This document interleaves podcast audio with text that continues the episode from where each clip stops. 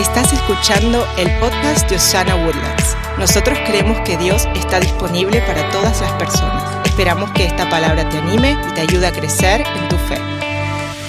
Quiero empezar leyendo este versículo en Primera de Pedro 2:9 dice, "Pero ustedes son linaje escogido, real sacerdocio, nación santa, pueblo que pertenece a Dios para que proclamen las obras maravillosas de aquel que los llamó de las tinieblas a su luz admirable. Vamos a orar para entrar a la palabra. Señor, te damos gracias por tu presencia en este lugar. Te damos gracias que tú te mueves en medio de nosotros. Y hoy, Señor, declaramos que cada corazón, cada mente está listo para recibir todo lo que tú tienes preparado para nosotros el día de hoy. En el nombre de Jesús. Y todos dicen, amén y amén. Les quiero contar una historia de algo que me pasó a mí cuando yo tenía 13 años. Como ustedes saben todos, mi papá, Marcos Witt, es alguien que viajaba por todo el mundo cantando, bueno, sigue viajando, cantando y predicando de la palabra de Dios. Y en una de estas ocasiones que me tocó ir con él, estaba yo atrás en el área de los camerinos y estaba yo caminando, no sé ni a dónde iba, pero eh, de repente dos personas se me acercan de la nada y, y me paran y, eh, espera, espera, tú eres la hija de Marcos Witt. Yo, eh, sí, sí, yo 13 años, te imaginas, yo como que, ay, no, no, ¿quiénes son ellos? Y de repente me dicen, somos de la radio tal y tal, y queremos que tú nos grabes un saludo para nuestra gente que nos escucha la radio y no sé qué. Y yo, Ok, como que no, yo no tenía la menor idea. Ellos no, nunca me habían escuchado hablar. Yo no tenía eh, razón por la cual poder comunicar algo con alguien. Tenía 13 años, no había hecho nada en mi vida. No tenía ministerio, no tenía experiencia, nada, nada, nada. Y fue a causa de quién era mi padre que ellos querían que yo les hablara. Y bueno, les cuento que me fue re mal, o sea, yo no sabía qué decir, yo como que, eh, sí, bueno, eh, eh, estás escuchando la radio 91 punto, sí, ah, y yo soy Elena. Yo como que, y ellos se dieron cuenta que yo no sabía qué estaba haciendo y como que dijeron, bueno, gracias a Dios.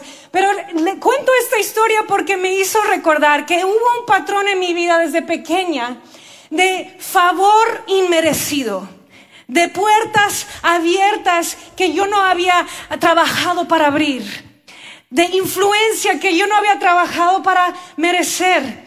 Y esto todo fue a causa de que mi papá y mi mamá trabajaran duro en el reino de Dios y trabajaran duro en el llamado que el Señor les había dado. Y por, a causa de eso había un peso en el nombre WIT que yo cargaba que yo no había trabajado para merecer. Y es la misma, de la misma manera que el Señor nos mira a nosotros y nosotros somos sus hijos y no tenemos que hacer nada para merecer el favor de Dios y aún así Él lo extiende. ¿Cuánto le dan gracias por ese favor que nos extiende?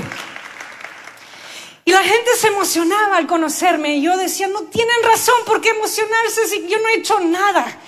Pero fue todo a causa de mis papás que trabajaron duro y habían sido fieles. Y yo cosechaba los beneficios y las semillas que ellos sembraban equivalían los frutos que yo podía disfrutar sin hacer nada. Y esos frutos fueron de fe más fuerte, de entendimiento más profundo de la palabra de Dios, de una mentalidad del reino de Dios, pensar más allá de solamente lo que yo iba a lograr, sino que pensar en el cuerpo de Cristo. Y ese legado es uno eterno. En la palabra de Dios encontramos otra historia también similar a la mía y fue de los hijos de Noé. Porque ¿qué pasa? Dice la palabra de Dios que Noé encontró favor ante los ojos del Señor, pero nunca menciona ese versículo a los hijos de Noé, pero aún así fueron salvos de la inundación. Y aún así tuvieron el propósito de seguir adelante y, y poder eh, tener el propósito de, de, seguir con la humanidad y fue por nada de lo que habían hecho ellos y todo a causa de su padre Noé y la fe que él tuvo en el Señor. La semana pasada el pastor Harold nos habló de cómo nosotros en el momento que pasa el acto de amor en la cruz, recibimos ese legado eterno. No hicimos nada para merecer nuestra libertad del pecado. No, no, merecíamos ser llamados hijos e hijas de Dios. Fue solamente por su gran amor hacia nosotros y su sacrificio. Y nosotros cosechamos los beneficios. Nosotros, fuimos separados por gracia y ahora tenemos que abrazarnos de nuestro propósito de continuar ese legado de la fe que hemos recibido, de preparar el camino para la venida del Señor en el corazón de todos los que están a nuestro alrededor. Yo como hija de padres que pensaban en esto, yo veo el beneficio y ahora yo tengo el gran reto de enseñarle a mis hijos de continuar ese legado de la fe. Pero tenemos que mirar más allá de solo nuestro círculo y ver las naciones del mundo, ver lo que todo, todo lo que Dios tiene delante de nosotros para hacer es con un propósito eterno de que la gente prepare sus corazones para la llegada del Señor. Y cuando tú empiezas a entender este concepto, de no merecerlo, pero recibir de todos modos, ¿qué vas a hacer para continuar ese legado de la fe? ¿Qué vas a hacer para asegurar que la próxima generación pueda entender qué tan simple es ser aceptado a este legado del cual somos parte nosotros y ser parte de esta familia? Yo estaba buscando en la palabra de Dios si hay alguien que es el ejemplo perfecto de esto fue Juan el Bautista. ¿Se acuerdan la historia? Juan tenía un propósito muy específico. Él llegó antes que Jesús y su trabajo era contarle a la gente que ya iba a llegar el Mesías. Y él eh, tenía una historia tan importante en todo lo que pasó porque él preparaba el camino para la venida del Señor. Y es muy interesante porque antes de que él naciera, su padre Zacarías recibe una palabra profética acerca de su hijo. Y quiero que lo leamos juntos. Está en Lucas 1, 76 al 80. Dice así, tú mi pequeño hijo serás llamado profeta del Altísimo porque prepararás el camino para el Señor dirás a su pueblo cómo encontrar la salvación mediante el perdón de sus pecados. Gracias a la tierna misericordia de Dios, la luz matinal del cielo está a punto de brillar entre nosotros para dar luz a los que están en oscuridad y en sombra de muerte y para guiarnos al camino de la paz. Luego dice, Juan creció y se fortaleció en espíritu y vivió en el desierto hasta que comenzó su ministerio público a Israel. Me quiero enfocar en la parte primero que dice que Juan creció y se fortaleció en espíritu. Esta persona era alguien que tenía el propósito de preparar el camino para la venida del Señor, pero lo primero que hizo fue preparar su corazón. Lo primero que tenemos que hacer para ser efectivos en comunicar la venida del Señor es preparar nuestro corazón.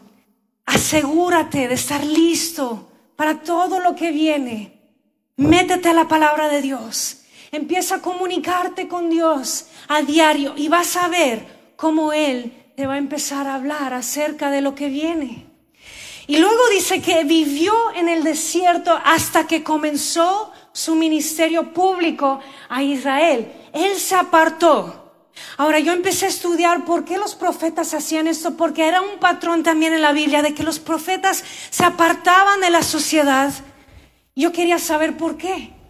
Y era con unos propósitos muy específicos. Primero era para no ser influenciado por la política del día.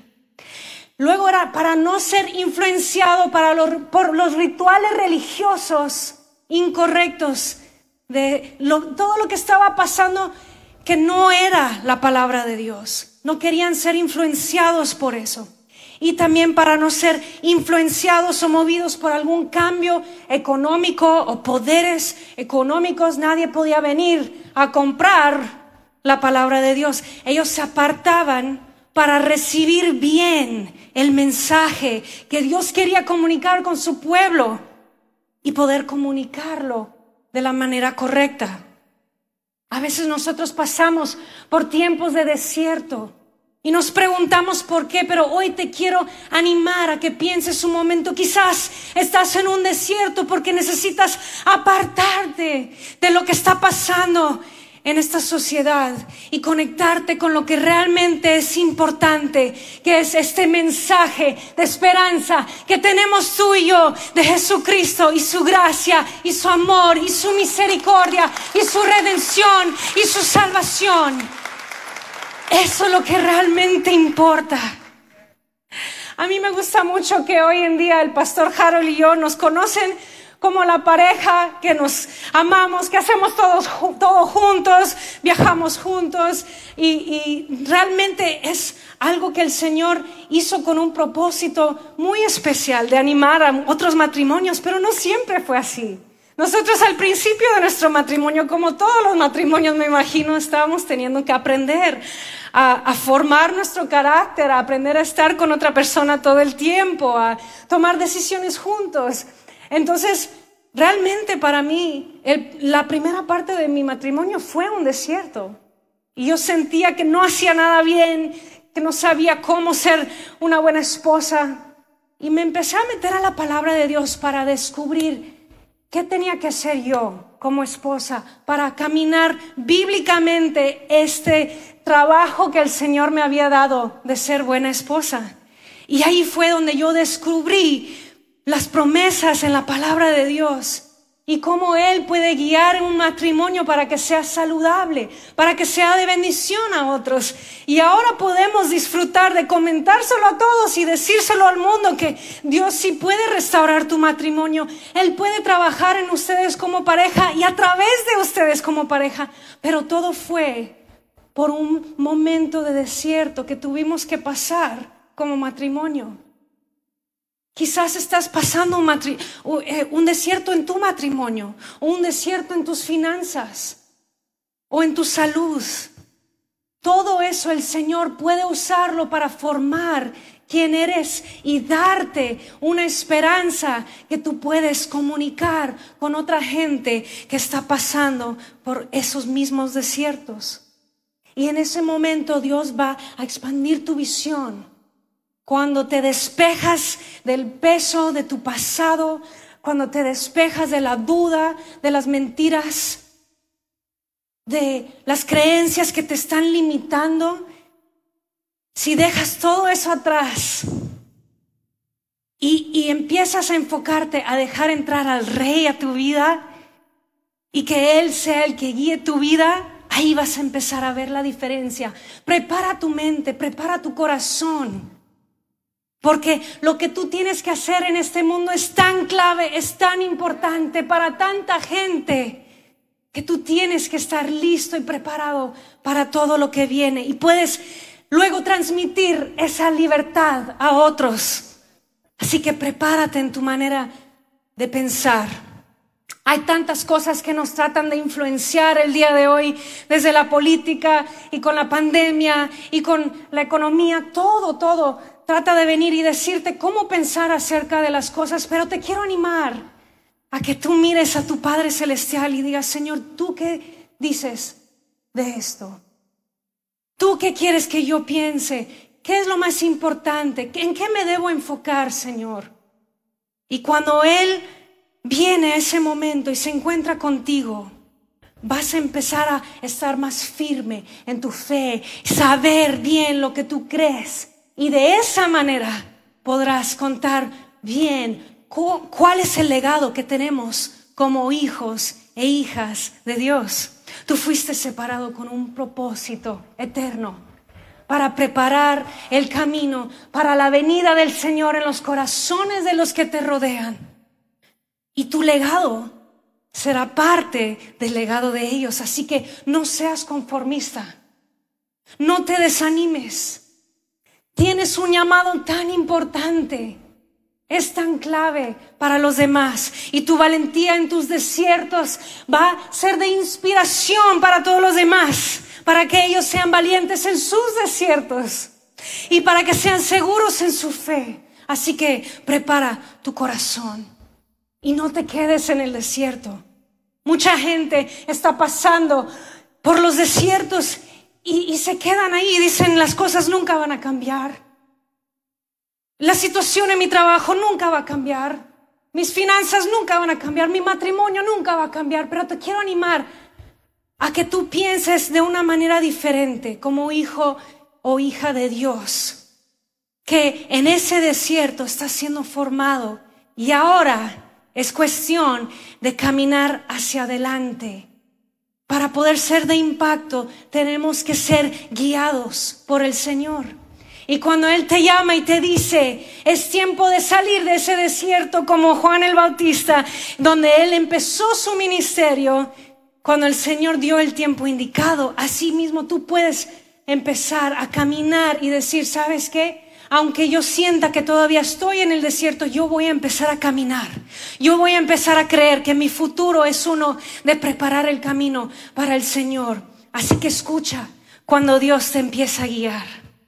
Nosotros no podemos acercar a la gente de Dios si vamos en la dirección incorrecta o si seguimos caminando en ese desierto. Tenemos que salir adelante y empezar a poner atención cuando el Señor nos guía a nuestros propósitos eternos.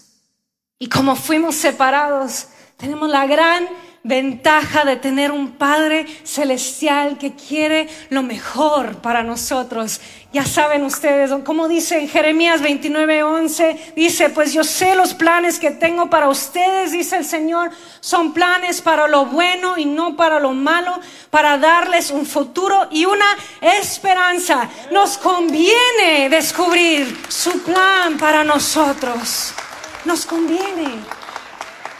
Y de esa forma esto se convierte en un beneficio para todos los demás. Yo quiero recordarte la historia de Pedro cuando él estaba eh, pescando y, y habían pasado toda la noche y no podían sacar ni un pescado y ahí estaban esperando, esperando. ¿Y qué pasa? Llega Jesús y se acerca y les dice, hey, chicos, tiren la red del otro lado. Ahora piénsalo bien, un barco, quizás en ese tiempo no sé si fue tan grande, pero de unos metros, no sé. Pero él tenía que en su mente decir, bueno, aquí está la red y la voy a pasar, no sé, unos tres pasos y ponerlo de este lado. Fue un acto de fe, un acto de obediencia. Y él tenía que confiar que, Jesús estaba hablando algo sobre de él. Y sacó la red y la puso del otro lado. ¿Y qué pasa? Empiezan a entrar los pescados y los tratan de subir y casi se empieza a inundar el barco. Y todo pasó por ese acto de fe de Pedro. Y a veces es algo tan simple, unos pasos solamente. Es romper unos hábitos malos. Es empezar a declarar cosas buenas sobre tus hijos. Es empezar a hablar bien sobre tu esposo o tu esposa. Son cosas pequeñas, pasos pequeños de decir, yo voy a tomar la red y voy a obedecer y la voy a poner de este lado porque Jesús me está guiando. ¿Y qué pasa en esa historia? Cuando lo ponen del otro lado y empiezan a, meter todo y el barco se empieza a inundar y, y siguen metiendo y siguen metiendo y tienen que llamar a otros barcos y esos barcos también se empiezan a llenar. La sobreabundancia de Dios empieza a llenar los barcos de los demás. Cuando tú tomas esos pasos de fe, van a poder ser de bendición para todos los que te rodean y eso va a causar que la gente se quiera acercar más y que quiera estar contigo. Y de esa forma vas a poder comunicar este mensaje de esperanza a los que te rodean. Cuando Pedro obedeció, el favor de Dios se derramó. Y cuando nosotros obedecemos, cuando caminamos en sus propósitos para nuestra vida, el favor que recibimos nosotros puede derramarse sobre nuestros hijos. ¿Cuántos lo creen? Pueden derramarse sobre nuestros cónyuges, puede derramarse sobre nuestros vecinos. Empieza a declarar que la bendición de Dios está en nuestra comunidad, está en nuestra iglesia. Vamos a empezar a declarar que el bien y la misericordia de Dios no solamente nos sigue y nos alcanza a nosotros, sino que alcanza a todos los que nos rodean. Debemos recordar que somos bendecidos para ser de bendición. Así que escucha cuando Él habla. Él te va a revelar dónde es que te va a llevar cuando solamente paras para escuchar. Y demasiadas veces nosotros le pedimos respuestas a Dios, le pedimos dirección, pero no paramos para escuchar. Queremos la respuesta y o, nos empezamos a quejar, empezamos a decir, Señor, ¿por qué me está pasando esto? Señor, ¿por qué no cambia la cosa? Y es cuestión de solamente parar y escuchar. Él da respuestas y, y dirección por medio de su palabra. Te da respuestas, te da dirección por medio de la paz que te pone en el corazón. Pero es cuestión de parar y decir, Señor, háblame. Escuchar bien dónde es que te está guiando. Y cuando tú escuchas qué es lo que te está enseñando, empiezas a construir una casa sobre una fundación sólida, una que no puede ser movida, porque estás escuchando y aplicando. Y estás caminando en esos propósitos que Dios tiene para ti. Te puedes parar firme porque eres alguien que está en una fundación sólida que es Cristo Jesús. Debemos escuchar y empezar a escoger obedecer. Y eso va a traer la abundancia y esa abundancia se va a derramar y va a atraer a los demás. Y en nuestro tiempo de preparar nuestro corazón, nuestro tiempo de ser guiados por el Señor, vamos a descubrir algo. Vamos a descubrir el corazón de Dios. Yo quiero leer de nuevo el versículo que leemos al principio porque es algo tan clave ahora que entendemos ese principio.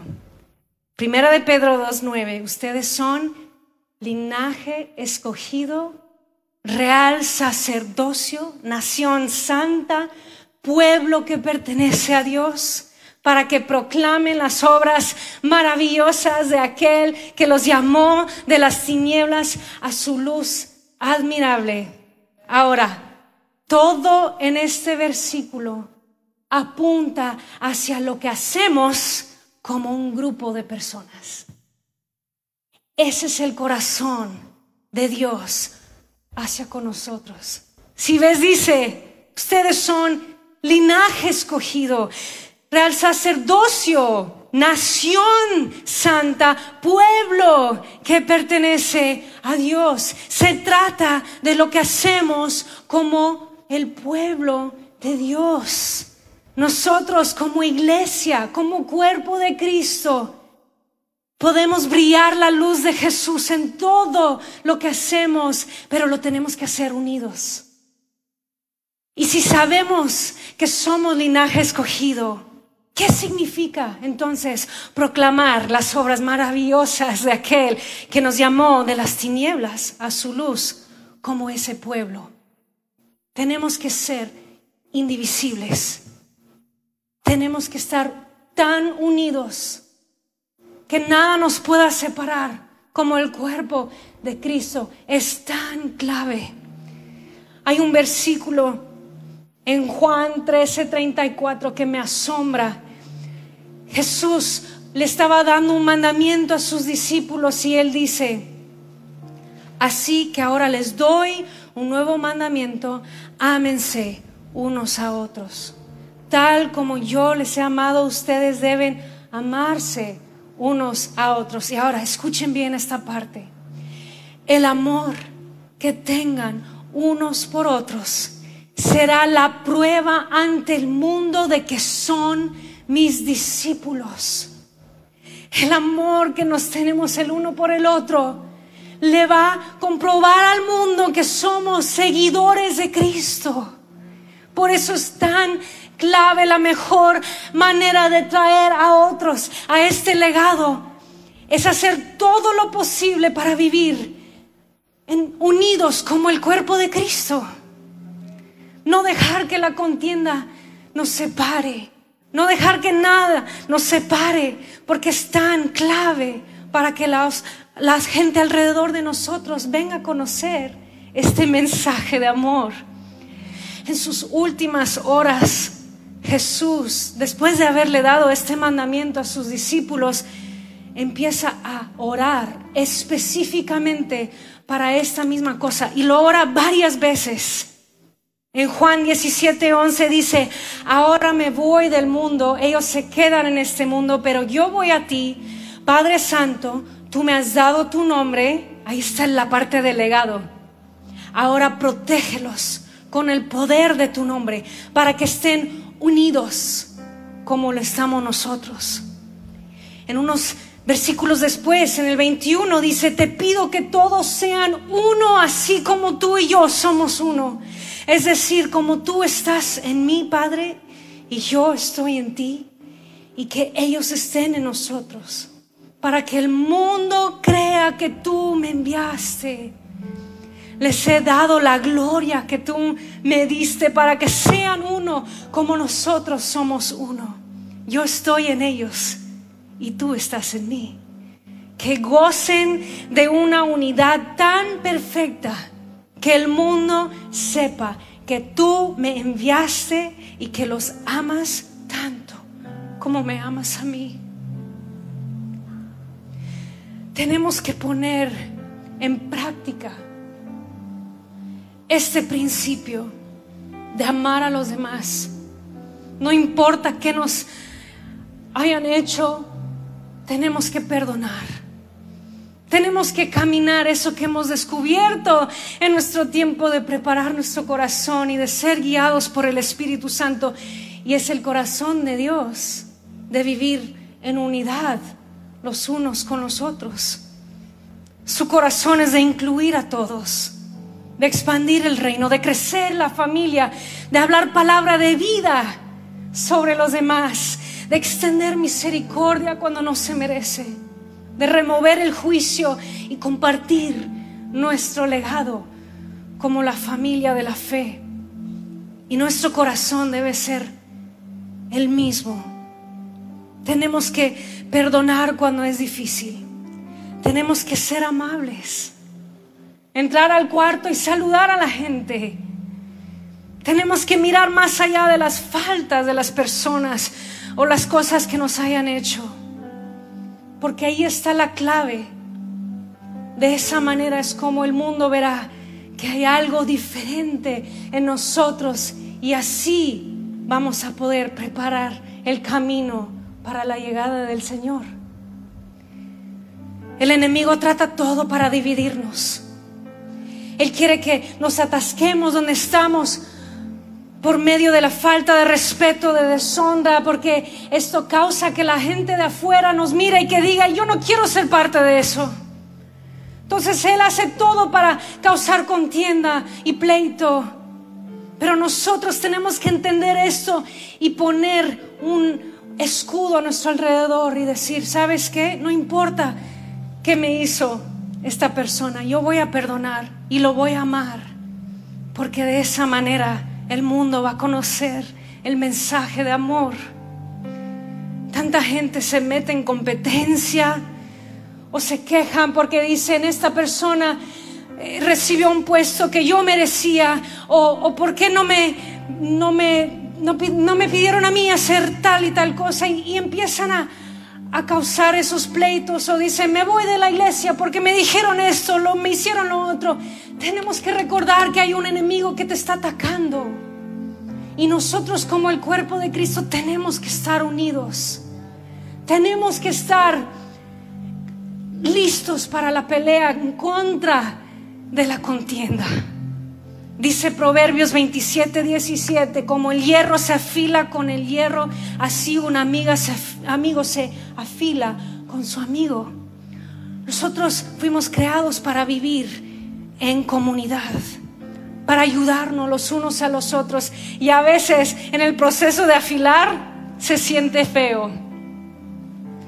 Pero es parte del proceso para que juntos podamos ser esa nación santa que va y declara que nuestro Dios es el Dios grande, el Dios que restaura, el Dios que cambia los tiempos y da nuevas oportunidades. Y es a través de nuestra unidad que vamos a poder hacerlo.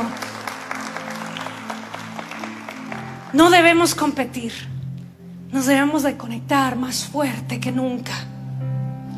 Me encanta algo que dijo el pastor de Hillsong, Brian Houston, dice, nuestro techo debe ser el piso para la próxima generación.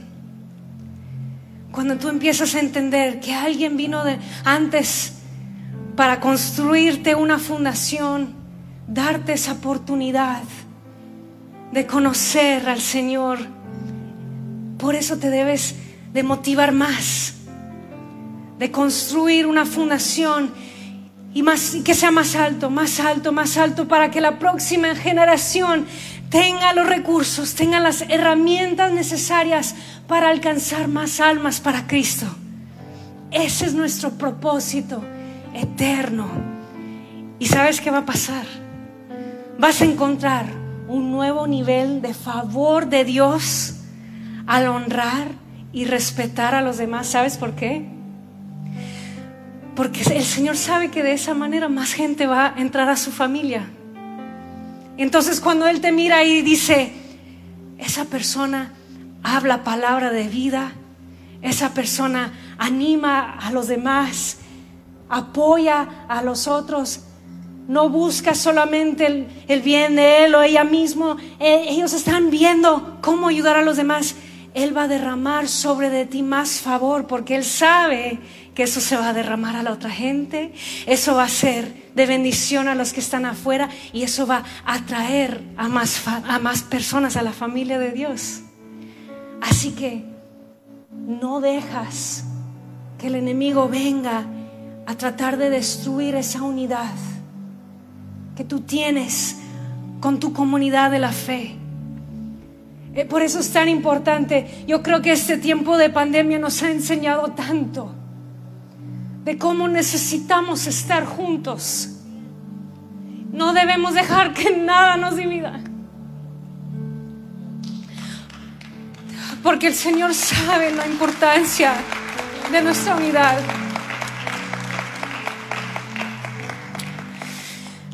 En ese versículo de Juan el Bautista hay unos principios que podemos aprender.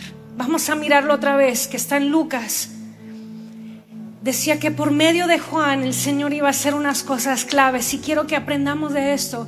Decía que iba a ayudar a la gente a encontrar la salvación mediante el perdón de sus pecados.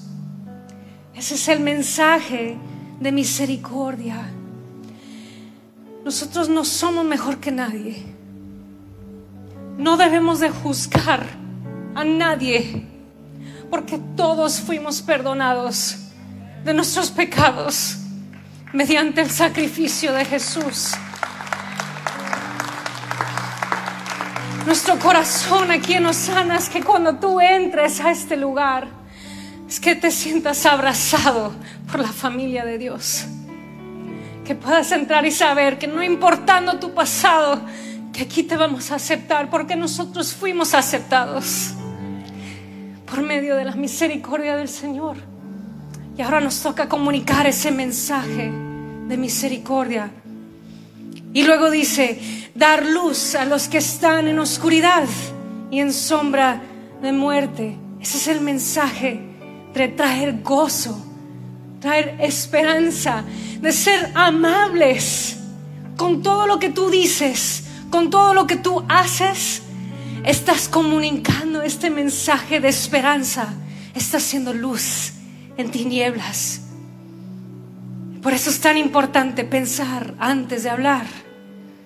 A veces queremos reaccionar ante las cosas que la gente nos hace y sabes qué, a veces hay que parar y decir, ¿sabes qué? Voy a decidir, escoger ser amable, a regresar una palabra de aliento, de no juzgar, pero de hablar palabra de vida sobre la gente, porque eso es también lo que hizo Jesús con nosotros, que habló palabra de vida sobre cada uno de nosotros. Y por último el versículo dice, guiar a otros al camino de la paz. Ese es el mensaje de ser alguien que perdona, ser alguien que es paciente con los demás, alguien que trae tranquilidad, alguien que causa una atmósfera de paz. Eso es guiar a la gente en caminos de la paz. Y el Señor nos llamó a eso, a causar que toda la gente que venga con nosotros, que no sientan ansiedad, sino que sientan paz. Que tú puedas hablar y decir, déjame orar por ti. Yo sé que estás pasando un momento difícil. Yo quiero orar contigo. Eso es comunicar el mensaje de esperanza, ser ejemplo del mensaje del Evangelio con nuestras vidas con la manera en que tratamos a los demás. Es tan importante.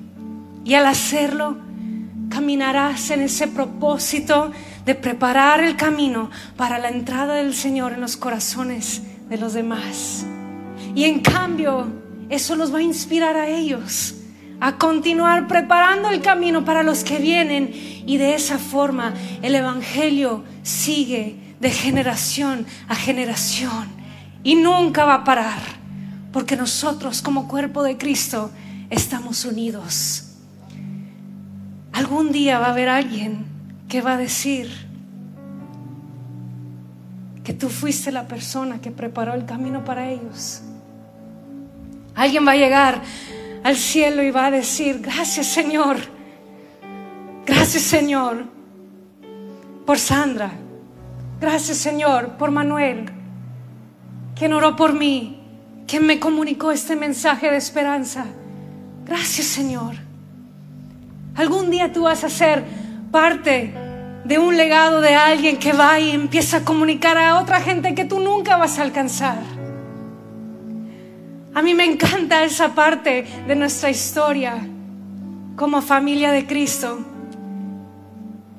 Yo una vez fui a Guatemala con mi esposo, estábamos de misioneros por dos años, llegamos a un pueblo pequeño donde habían pasado por inundaciones muy feas, muchos habían perdido todo lo que tenían. Llegamos a una iglesia pequeña y empezamos a escuchar música.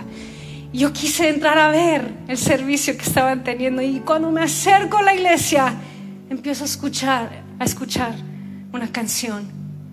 Estaban cantando tu fidelidad es grande. Tu fidelidad incomparable es. Nadie como tú, bendito Dios, grande es tu fidelidad. En ese momento, el Señor me reveló algo a mí.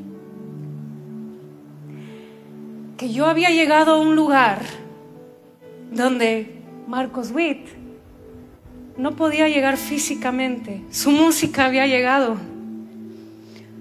pero yo estaba haciendo las manos de Dios en un lugar para esta gente que necesitaba saber que el Señor los estaba cuidando. Y por medio de ese mensaje de esperanza, yo pude llegar y ser de bendición. Y dejamos bolsas y bolsas y bolsas de comida, pasta dental, champú, de todo y lo dejamos en la puerta para que cuando salieran del servicio pudieran agarrar una bolsa y saber que el Señor cuidaba de ellos. Y tu legado es igual. Tú vas a llegar a alcanzar a personas que yo no puedo alcanzar. Tú vas a llegar a alcanzar a personas que quizás Pastor Harold no pueda alcanzar, pero tú sí. Y por eso es tan importante este mensaje de unidad, de estar listos para lo que Dios tiene para cada uno de nosotros. porque se trata de la eternidad de alguien más. Y tenemos que estar preparados para eso.